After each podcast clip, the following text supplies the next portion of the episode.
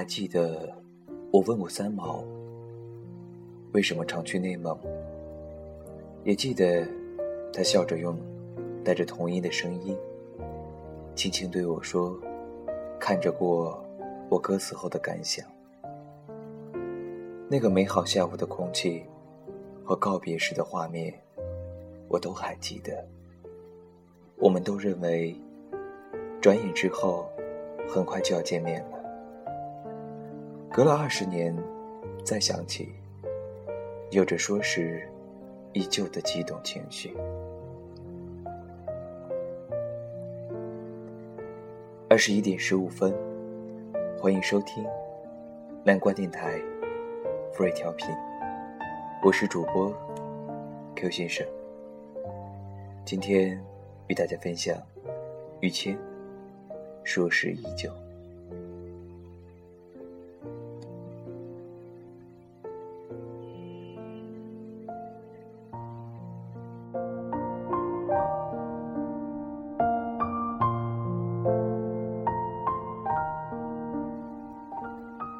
让我先从跟一个朋友的故事开始说起。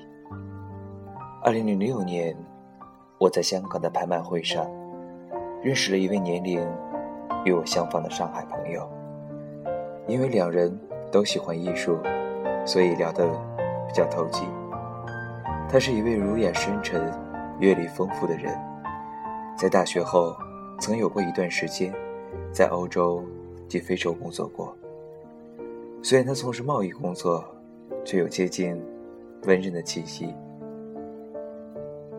他告诉我，当年离开中国到非洲工作时，身上只带着两件东西：三毛的书和孟庭苇的卡带。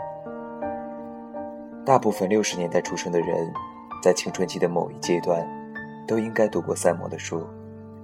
也有许多人因此在心理上重新定义了流浪。以及天涯的意义。他有一种初次揭开世界薄纱的惊叹号之感，同时，也让不经世事的灵魂发现自己的渺小与强大。我也曾沉浸于萨摩的文章，尤其是描述他与荷西在非洲那段日子的故事。也许因为他生机勃勃的文字。我总沉溺在他故事里的美好精神情节，而忽略他真实生活中的艰辛环境。然而，感人文章永远是精神上的最好食粮。三毛那时期的文字，陪伴着我度过枯燥、叛逆和抑郁的青少年阶段。只是没想到，十年过后，我们居然能够有机会认识，而且面对面坐着聊天。计划着一起工作，因为工作上的机缘，我在新加坡听到了朋友梁文福的作品，说是依旧甚为感动。后来知道那是三毛的词，于是激发了我主动认识他的勇气。至今，说是依旧这首歌依然是我最喜欢的一首流行音乐作品。我找到三毛，说服他。把这首歌交给我重新制作，在台湾推出，并邀请了林慧萍重新演唱这首歌。这个举动引起了三毛乐观其成的响应，因此我们变成朋友。记得那年春天，三毛、林慧萍、制作人杨明煌和我，在三毛位于南京东路家的客厅。聊了一下午一起合作的计划。不久之后，三毛将再去内蒙，而我和杨明煌也将飞去加州录音。我们约好了两个月后展开林慧萍的新专辑工作。那次会晤愉快的像一次老朋友下午茶聚会，每个人对于在下来的合作都充满了欢喜。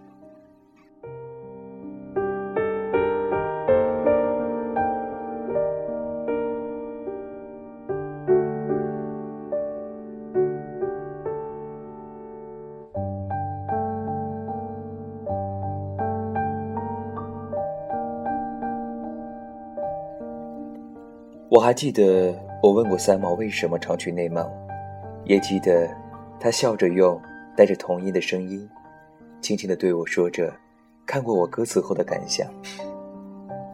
那个美好下午的空气和告别时的画面，我都还记得。我们都认为，转身之后很快就要见面了。隔了二十年再想起，有着说时依旧的激动情绪。两个月后，我们再也没有见面。后来，我与林慧萍去金山墓园探望过他。当时，年轻的我心中充满了困惑。专辑里原本改三毛写的那首歌，改成我另写的一首《说好见面》。我只能不解地在歌词里说着：那天下午，三毛笑着告诉我的，他计划。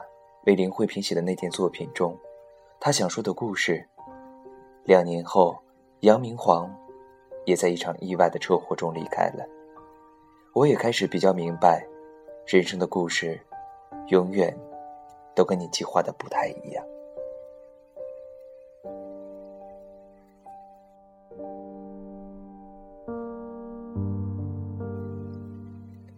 我常想起那位上海的朋友，他告诉我。他在非洲异乡的夜晚，一个人在偏远小旅馆中阅读三毛的书的情景。